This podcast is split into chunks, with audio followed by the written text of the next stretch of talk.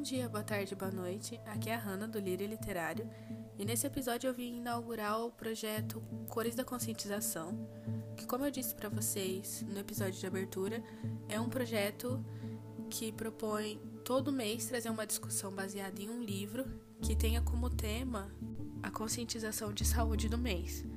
E representando Janeiro Branco, eu trouxe aqui sete minutos depois da meia-noite do autor Patrick Niss. Como eu vou usar ele como base para discutir saúde mental, então eu vou contar bastante detalhes do livro. Então, se você é muito contra spoilers, pausa aqui e assiste o filme porque ele também é bem explicativo, ele é bem fiel ao livro e ele também é bem intenso. Os efeitos especiais, tudo dele é bem intenso. Então você vai conseguir é, absorver melhor o que eu vou conversar aqui. Então a história começa mostrando o protagonista, que é um menino de 13 anos chamado Connor, que se encontra numa situação emocional um pouco dividida. O próprio autor descreve o Connor como um menino que é velho demais para ser criança e novo demais para ser um homem. E isso porque ele tem a fragilidade de uma criança que sofre bullying na escola, sofre agressões físicas e psicológicas na escola mas em casa ele sente a necessidade de ser responsável. Então nisso ele cuida de si e acaba cuidando da mãe que está em um estágio avançado de câncer, que é claramente a motivação dele para amadurecer. E o livro explora bem a relação de afeto entre ele e a mãe. Então, depois de explanar a vida do Connor, a gente é apresentado ao Teixo, que é uma árvore plantada numa colina que ele consegue ver do quarto dele. E nesse dia o Teixo se levanta, se transformando num monstro, e vai até a casa do Connor e diz para ele que iria visitá-lo nas próximas noites para contar três histórias. E que depois que ele contasse as três histórias, seria a vez do Connor contar a quarta, trazendo a verdade reprimida de um sonho que ele estava tendo há vários dias. E logo depois disso, Connor vai dormir, como se nada tivesse acontecido. E no dia seguinte, ele segue a rotina normal. As agressões na escola são mencionadas novamente, mas na hora que ele chega em casa, ele descobre que a avó foi visitar. E isso deixa ele um pouco mal-humorado, porque ela é completamente diferente das avós fofinhas e enrugadinhas que se imagina. Ela. Se tem uma palavra para definir, ela é snob. Ela é a avó que usa calça feita sob medida e já chega na casa dele pedindo chá preto com dois cubos de açúcar. Então, assim, ela é um personagem que o carisma tá em falta, mas também dá para perceber que ela tem uma preocupação dele ser um menino tão novo e já ter a responsabilidade de cuidar da mãe. E ela também tá preocupada com a filha. Poxa, a filha dela tá doente e apesar do Connor amar ela e tentar fazer de tudo pela mãe, ele nem sempre vai ser o melhor suporte para ela. Então, apesar da voz ser chata, ela também tá numa situação super delicada. Então, ela decide passar a noite na casa da filha.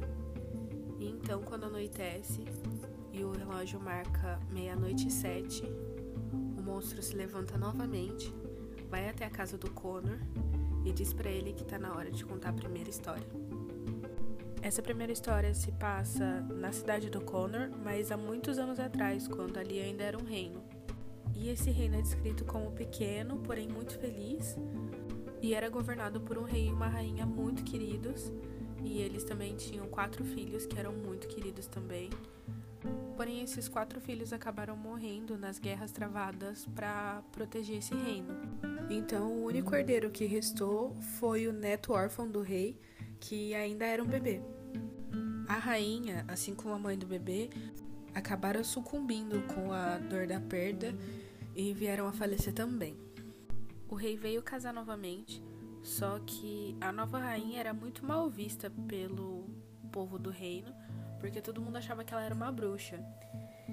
E tempos depois, o, o rei ficou muito doente e veio a falecer também. E como o príncipe ainda era muito novo, ele não podia assumir o trono. Então, mesmo muitas pessoas achando que a rainha tinha matado o rei, ela governou sozinha por um ano. Enquanto isso, o príncipe se apaixonou por uma camponesa e eles estavam próximos de se casar quando a rainha percebeu que se eles se casassem, ele tomaria o trono dela. E ela estava gostando de ser rainha, então ela propôs que ela mesma se casasse com o neto, neto postiço. Ele ficou indignado e fugiu com a noiva dele pro campo e eles se esconderam embaixo de um techo. Que sim é o monstro que conta a história. Então eles dormem ali embaixo da árvore e quando o príncipe acorda, ele tenta acordar a noiva dele, mas ela não acorda e aí ele percebe que ela tá morta, que tem sangue. E ele se revolta falando que foi a rainha que matou a noiva dele. Com isso, o reino todo se revoltou contra a rainha e se juntaram para invadir o castelo e pegar a rainha. Nesse momento, o monstro se levanta, vai até o castelo e faz com que ninguém mais é, veja a rainha. Nessa hora, o Connor interrompe o monstro falando que ele estava certo e que a, rainha merecia morrer. O monstro fala que ele não matou a rainha. Ele, na verdade, pegou ela e levou para um lugar muito afastado, onde as pessoas do reino jamais achariam ela. Nisso, Connor fica revoltado e fala que, como assim, ele salvou a rainha, sendo que ela tinha matado a noiva do príncipe. E nisso, o monstro explica que a rainha não matou a camponesa. Quem disse que ela tinha matado foi o príncipe, quando na verdade, quando anoiteceu, ele esperou a noiva dele dormir e matou ela, sabendo que se ele falasse que foi a rainha, todo mundo ia apoiar ele e ele acabaria assumindo o trono. E com isso, Connor fica super confuso e ele pergunta se ela não tinha matado o rei. E aí ele falou que não, que o rei só tinha morrido de velhice mesmo. E aí ele falou: Poxa, então ela não era uma bruxa? E aí o monstro falou: Sim, ela era uma bruxa. Mas às vezes as bruxas também precisam ser salvas. E às vezes os príncipes não são os mocinhos. E nisso o Connor fica, mas que merda de história. E aí o monstro fala que é uma história real e que histórias reais não tem mocinho nem vilão, que todas as pessoas são um pouco dos dois. Connor passou a aula irritado com a história inútil que o monstro contou. E quando ele chegou em casa, a avó dele falou que a mãe dele teria que ir para o hospital porque ela teve uma crise e ela passaria alguns dias no hospital e ele teria que morar junto com ela. O Connor sobe para falar com a mãe dele que ainda tá em casa, tá no quarto. E é bem interessante perceber que ele tem noção do que tá acontecendo, só que os adultos não chegam a falar realmente para ele o que tá acontecendo. Ele pega todas as coisas, coisas nas entrelinhas, porque quando ele chega no quarto, ele pergunta pra mãe o que, que tá acontecendo. E ela falou: Não, eu só vou ter que trocar de remédio porque aquele não deu certo, mas esse agora vai dar. Ele é só isso? É só por isso que você tá indo no hospital? Ela é, eu só vou tomar o remédio novo e aí eu já venho pra casa, tá bom? Como se só fosse uma injeção. E essa situação aparece repetidamente no, durante o livro, que é a falta do diálogo aberto com o Connor, né? falando exatamente o que está acontecendo, os riscos que tem. Então dá pra ver que ele é extremamente subestimado em relação à capacidade dele de entender aquela situação. E a atitude de todos os adultos ali é meio que de esquiva, que acabam filtrando tanto as informações que vão passar para ele que acabam não passando nada. Ele fica completamente jogado na situação, sofrendo as consequências de tudo o que está acontecendo, mas sem saber diretamente. Essa atitude não vem só da mãe e da avó do Connor, mas vem também do pai, que ele vai chegar um pouco depois, depois que ele já tá na casa da avó. Esse pai mora em outro país, junto com a esposa e a meia-irmã do Connor. Então ele é um pai distante em todos os sentidos, tanto que ele chega a conversar com o Connor de levar ele para outro país para conhecer a meia-irmã dele mas ele teria que voltar a tempo das aulas começarem. E o Connor fica muito chateado com isso, porque ele não quer morar com a avó dele, ele quer poder morar com o pai. E o pai desconversa falando que não dá porque o apartamento é muito pequeno e que não é justo tirar o Connor da cidade onde ele nasceu. mas se propõe a levar ele para passar o Natal. Connor nega porque ele não quer passar o Natal longe da mãe dele e fica bem claro que o pai é muito descrente que a mãe dele vai melhorar. E o Connor fica super irritado e fala que ela só precisava trocar os remédios. Ela tá um pouco fraca agora, mas assim que ela se acostumar com os remédios, ela vai melhorar sim e todo mundo vai ver. Depois dessa discussão, o Connor vai para casa da avó, onde ela disse especificamente que não era para ele encostar em nada. E depois que ela sai para ir ficar com a filha no hospital, ele checa cômodo por cômodo e fica tocando nos enfeites, como se fosse uma afronta mesmo. Até que ele chega na sala e vê um relógio. É um daqueles relógios centenários que passa de geração para geração e a avó tinha um apreço muito grande por ele. Então o Connor mexe nos ponteiros do relógio e acaba quebrando o ponteiro dos segundos. E ao olhar novamente para o relógio, os ponteiros que restavam marcavam meia-noite e sete. Nesse momento, o monstro chega e diz pro Connor que tá na hora de ouvir a segunda história. Gente, eu queria fazer uma pausa aqui para pedir desculpa por esse episódio ficar longo, mas eu acho que contando a história assim detalhadamente é a melhor maneira de eu conseguir um debate produtivo, porque eu sei que tem muita gente que ouve podcast é, indo pro trabalho, indo pra faculdade, lavando louça, então é uma mídia muito procurada para te acompanhar em qualquer hora. Eu sei que tem muita gente que é interessado no tema, mas não vai ter o tempo de parar para ler ou para assistir para poder participar da discussão. E como o tema saúde é interessante e é útil para todo mundo, eu preferi contar detalhadamente a história para não acabar excluindo qualquer pessoa que esteja interessada em saber um pouco desse tema. Então peço desculpa se tá tedioso. Nos próximos episódios eu vou tentar mostrar isso de uma maneira um pouco mais dinâmica, mantendo esse perfil de contar a história nesses debates. Então calma, eu não vou dar spoiler de todos os livros que eu vou ler e resenhar aqui. Essa vai ser uma característica exclusiva do projeto Cores da Conscientização. Tá bom? Então vamos para a segunda história. A segunda história se passa no início da industrialização, então todo mundo estava mudando o estilo de vida, mas nessa cidade tinha uma pessoa que era resistente a aderir a esse novo estilo de vida que era chamado de boticário. O boticário era tipo farmacêutico, que era uma pessoa que mexia com a medicina antiga, de ervas, chás, esse tipo de coisa. E com o tempo, essa medicina do boticário é, deixou de ser vista só como retrógrada e começou a ser vista como maléfica. E inclusive tinha um pastor que, durante os cultos, condenava as práticas do boticário e de qualquer um que usufruísse das coisas que ele fazia. E como o Boticário era uma pessoa reclusa e um pouco amarga, não demorou muito para todo mundo abandonar ele. E o negócio dele acaba falindo, o que deixou ele ainda mais amargo. Nessa cidade tinha uma árvore de teixo, que era o principal, que era a principal matéria-prima dos remédios que o boticário fazia. Mas o pastor proibiu o boticário de extrair qualquer coisa do teixo. Tempos depois, as filhas do pastor ficaram doentes e ele levou em todos os médicos modernos da época e rezou bastante, mas não funcionou. Então ele decidiu pedir ajuda para o boticário. Chegando lá, ele tentou barganhar com o boticário, é, oferecendo árvore de teixo e falando que ia começar a fazer sermões a favor dele. Nesse momento, o boticário pergunta para o pastor se ele abandonaria tudo que ele acredita para salvar elas. E o pastor diz que sim.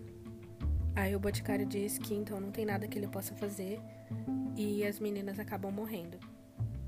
Na noite após a morte das meninas, a árvore de teixo se levanta e vai até a casa do pastor para destruir tudo. E com isso Connor fica confuso porque ele achava que o boticário que era o vilão por não ter salvado as meninas. E o monstro da árvore de teixo responde que ele era um velho mal-humorado sim, mas ele era um curandeiro, já o pastor era um homem de fé sem fé. E ele explica que a fé é 50% da cura. Então a falta de fé do pastor já impossibilitaria qualquer tipo de cura que o boticário poderia produzir. E imerso nessa fantasia, o monstro convida o Connor para ajudar ele a destruir a casa do pastor e diz para ele que é extremamente prazeroso. O Connor aceita e então ele começa a destruir a mobília da casa do pastor. Até que no momento seguinte ele desperta e percebe que na verdade ele está destruindo os móveis da sala da avó. Então nesse momento o Connor é tomado por dois tipos de sentimento. O primeiro é de alívio, porque ele conseguiu colocar um pouco da raiva, um pouco da frustração que ele estava sentindo, que ele estava oprimindo para fora. E a segunda reação que vem à tona é: que foi que eu fiz? E nesse momento ele escuta o carro da avó chegando e aí ela entra na sala simplesmente devastada. Olha para a situação da sala, não fala absolutamente nada. Ela olha para o Connor com as mãos ensanguentadas, com o rosto choroso e ainda sem falar nada, vai até uma cristaleira, que era a única coisa que estava em pé na sala. Ela joga a cristaleira no chão e dá um grito de sofrimento, quase como de exaustão. E ela sai da sala sem ter qualquer tipo de contato visual com o neto. Connor até tenta arrumar a bagunça, mas já tarde da noite ele desiste e vai dormir. Para ir pro quarto, ele passa pelo quarto da avó e ele a porta tá fechada, mas ele consegue escutar ela chorando. E ele também teve uma noite péssima porque ele teve o, o pesadelo de novo. Então ele acaba acordando facilmente quando escuta o pai dele fazendo café. Ele desce, pergunta pela avó e o pai dele fala que a avó dele já foi pro hospital. E que era para ele comer rápido para poder ir para a escola e tal. O pai do Connor comenta sobre a bagunça da sala e o Connor pede desculpa, mas o pai dele fala que tá tudo bem, que esse tipo de coisa acontece, que deu para ver que e que ele entendia que tudo aquilo estava mexendo muito com ele e disse que tinha certeza que a avó dele também entendia. Connor fica muito indignado com, a, com o posicionamento do pai, de achar que tá tudo bem, e ele pergunta se ele não vai ser castigado. E aí o pai do Connor fala que não vê propósito nisso. E o Connor fica muito incomodado, mas ele termina de tomar café e vai para a escola. Na escola deu o horário do intervalo. O Connor foi até o pátio e o Harry, que era o menino que batia no Connor, foi atrás dele. E eles ficaram se encarando por um tempo e o Connor ficou pensando por que, que o Henry não acabava logo com isso e batia logo nele. Até que ele se pega falando isso em voz alta. Ele olha pro Henry e fala: Por que, que você não termina logo com isso? O Henry fica curioso e pergunta pro Connor o que, que ele quer que aconteça. O que, que ele realmente quer. O Connor fica em choque por um momento e o sinal toca. E ambos vão para a sala de aula. O próximo capítulo se passa no hospital, quando Connor vai visitar a mãe. E ela fala para ele que o novo remédio que vão testar nela é feito à base da árvore de teixo. Nessa hora ele já lembra da história do boticário. Então ele acha que finalmente entendeu o propósito das visitas do monstro, que era para curar a mãe dele. Ainda no hospital, o pai do Connor chamou ele para conversar, para tentar passar para o Connor uma perspectiva mais realista da situação da mãe dele. Então ele tenta falar que o caso dela é grave e que esse remédio é a última tentativa deles e que talvez não dê certo.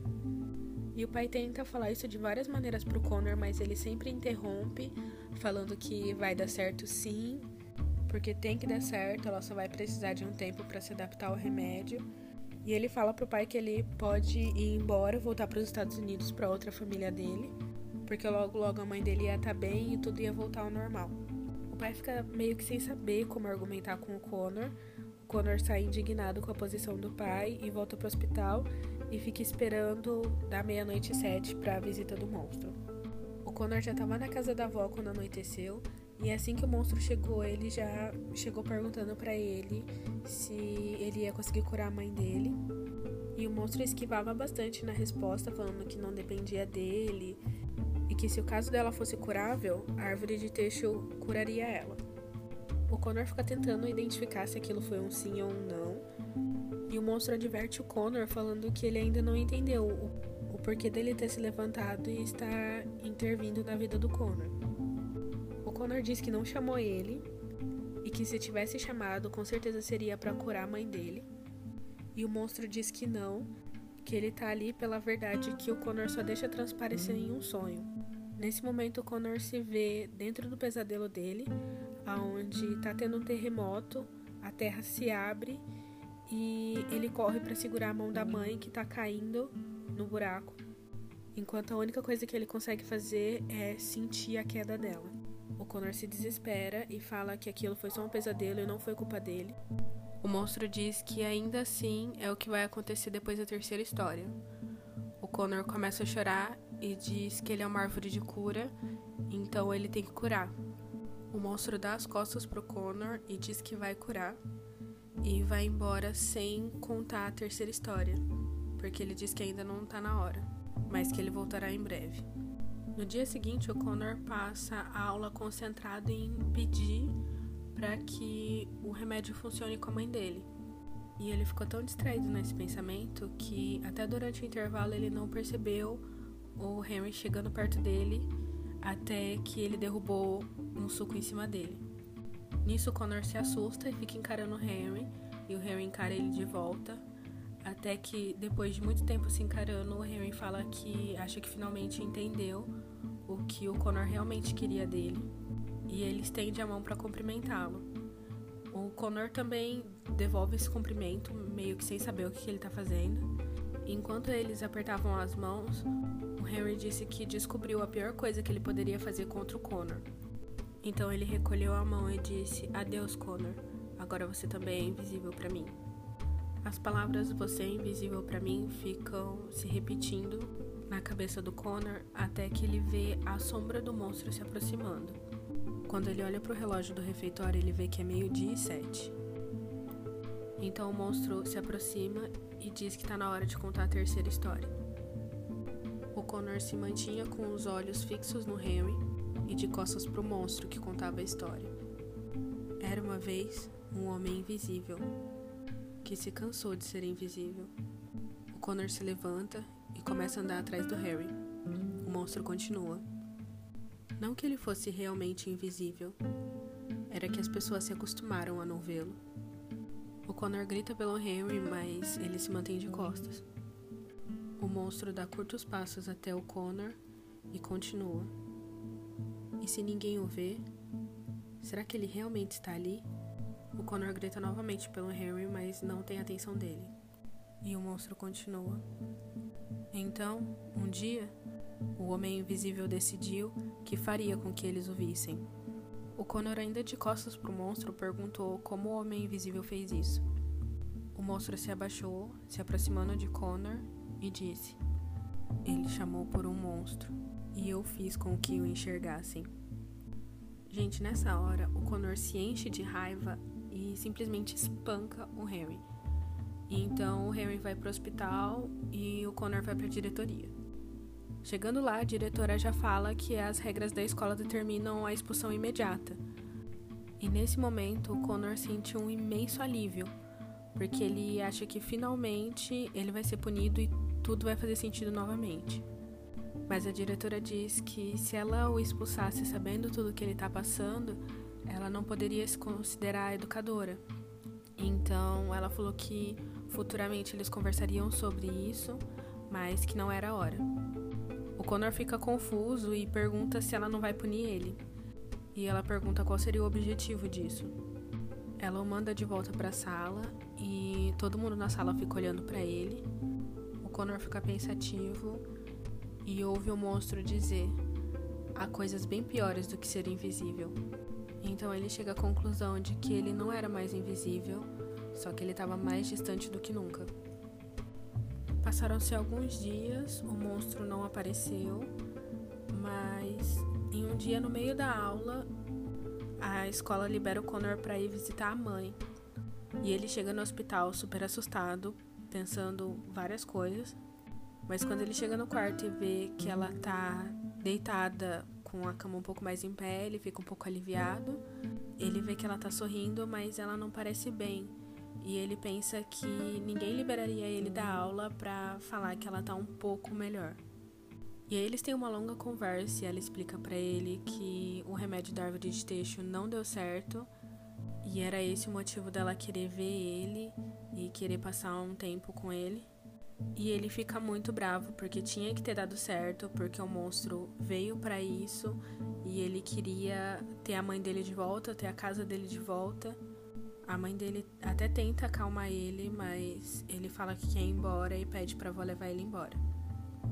Quando ele chega em casa sozinho, porque a avó só deixou ele e foi voltou pro hospital, é, ele atravessa a casa, sai pelo quintal dos fundos e vai até a árvore de teixo, que fica numa colina no meio do cemitério.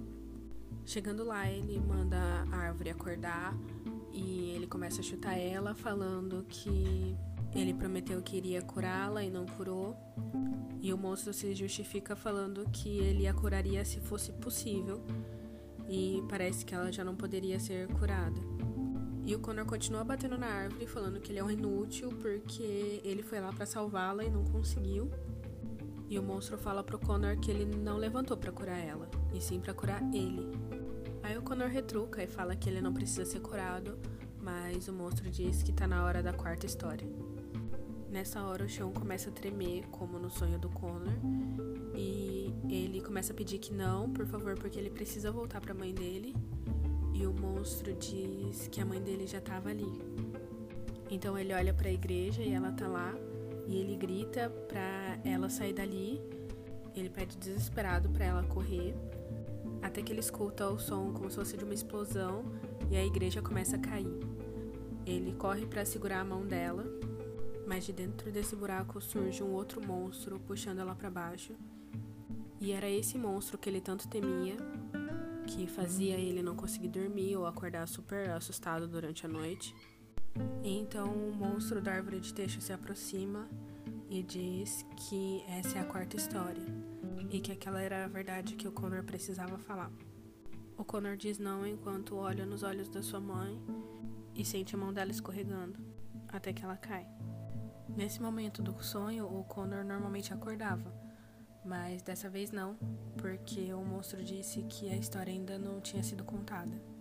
A história de uma mãe que sofre uma tragédia e o filho tenta segurar ela até que ela se torna muito pesada e ele não dá conta de puxar ela e se sustentar e ele decide soltá-la.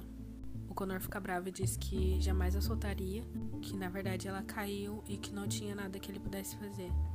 O monstro diz pro Connor que ele tem que admitir que ele soltou a mãe, ou então ele jamais vai sair daquele sonho. O Connor pede pro monstro deixar que ele vá embora.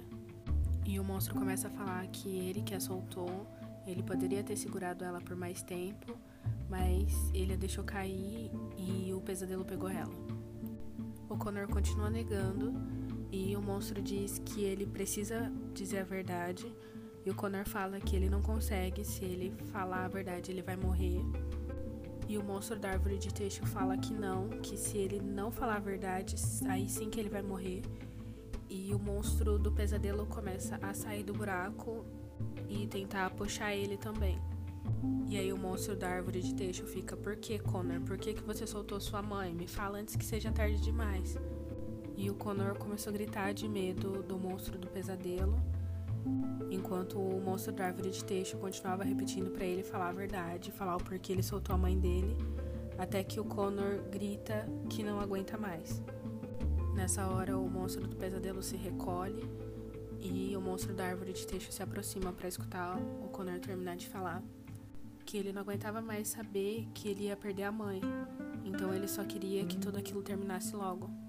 E ao admitir essa verdade, é um alívio tão grande pro Connor que ele desmaia e, e dorme aos pés da árvore de teixo.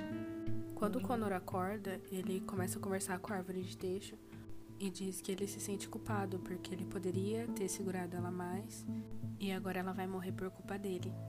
O monstro explica pro Connor que a morte da mãe não seria culpa dele e que não tinha nada de errado ele desejar que a própria dor terminasse. E diz que ele, assim como todos os outros personagens das outras histórias, era um ser complicado que tinha pensamentos contraditórios, com uma mente que acredita em mentiras agradáveis, mas ao mesmo tempo reconhece verdades dolorosas. E a própria mente vai puni-lo por acreditar nas duas coisas. Porém, o único jeito de combater Essa angústia é dizendo a verdade. E entendendo que a vida não é uma história que a gente escreve com pensamentos, mas com ações. Então o que você pensa não é tão importante, o importante é o que você faz. E com essa frase, o Connor decide ir visitar a mãe e pergunta pro monstro se ele pode ir visitá-la com ele. O monstro diz que vai acompanhá-lo e que esses serão os últimos passos da caminhada dele. Quando Connor chegou no hospital, ele se deparou com a mãe dele na cama, muito fraca, e o monstro sussurrou para ele que ali era o fim da história. Ele entrou no quarto e sentou ao lado da mãe dele, e ela pegou sua mão. Ele sentiu o mesmo aperto no coração que sentia durante o sonho. Ele sabia que o que tinha por vir era péssimo, era terrível, mas ele sabia que ia sobreviver. Então ele só ficou ali sentado do lado dela, sem saber o que falar, até que o monstro cochichou para ele que ele só precisava dizer a verdade. Nessa hora o Connor começou a chorar, abraçou a mãe dele e disse que não queria que ela partisse. Ela abraça ele e eles ficam juntos até que ela falece à meia-noite e sete. Então, essa foi a história de sete minutos depois da meia-noite de Patrick Nice meia hora já tentando contar essa história que é extremamente complexa, extremamente comovente. Eu sei que quem já ouviu até aqui deve estar acabado, eu já estou acabada. Porém, esse livro traz uma temática que eu acho que precisa ser discutida. Pensando no tema da saúde mental, referente ao Janeiro Branco, esse livro traz marcas muito fortes, tanto da exaustão emocional e psicológica, quanto do luto, porque o luto não é apenas o ato de perder alguém diretamente. A gente pode ter o luto de uma ideia, de uma expectativa ou de uma realidade, que é o caso do Connor. Porque dá para perceber que ele já tá de luto muito antes de perder a mãe dele. Porque antes de perder a mãe de carne e osso, ele perdeu o espírito da mãe, a presença da mãe, que vive nas lembranças dele como uma pessoa superativa, que brincava com ele, que tinha grandes momentos que acordava mais cedo para fazer o café para ele e ele perdeu isso. Ele perdeu a perspectiva de uma vida longínqua com a mãe. Ele perdeu a casa dele. E ele perde até um pouco da identidade quando todo mundo na escola trata ele como um coitado, como o filho da mulher com câncer. Então, apesar do tema morte estar tá bem explícito durante o texto, a gente tem a abordagem da perda começo ao fim. E tem dois personagens nesse livro que vão se relacionar com esses sentimentos, que é o Connor e a avó. No Connor a gente consegue ver bem o conflito dos sentimentos, que é o desejo de ter a vida dele de volta, de ter a mãe dele de volta, e ao mesmo tempo de querer que tudo acabe logo porque ele sabe que ela vai morrer. E ele busca maneiras de se punir por isso por esse desejo de aliviar a sua dor, mesmo que isso signifique a morte da mãe dele. Então ele fica muito frustrado quando ele faz coisas que são passíveis de punição e ele não é punido. Porque na verdade o que ele quer não é ser punido por quebrar a sala da avó, por bater no Harry, mas sim pelos pensamentos que ele tem que para ele são reprováveis. Então o monstro vem para poder ensinar para ele como lidar com esses sentimentos. Já o personagem da avó não fica muito claro o que ela tá pensando ou sentindo.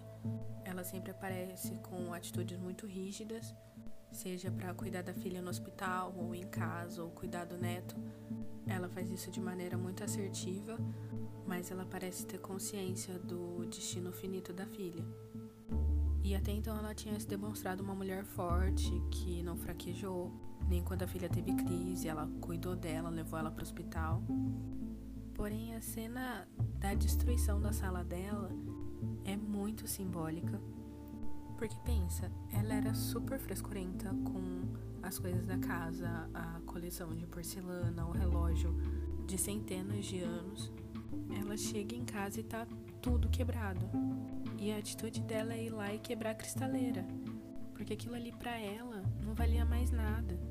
A atitude dela de quebrar a cristaleira foi uma tomada de controle, porque ela era uma mulher adulta, bem-sucedida, extremamente metódica, mas ela estava presa em uma situação que estava fora das mãos dela, fora do controle dela. Então, ao quebrar a cristaleira, o alívio dela é muito maior do que o do Connor de o alívio simplesmente pela destruição, de colocar a raiva para fora.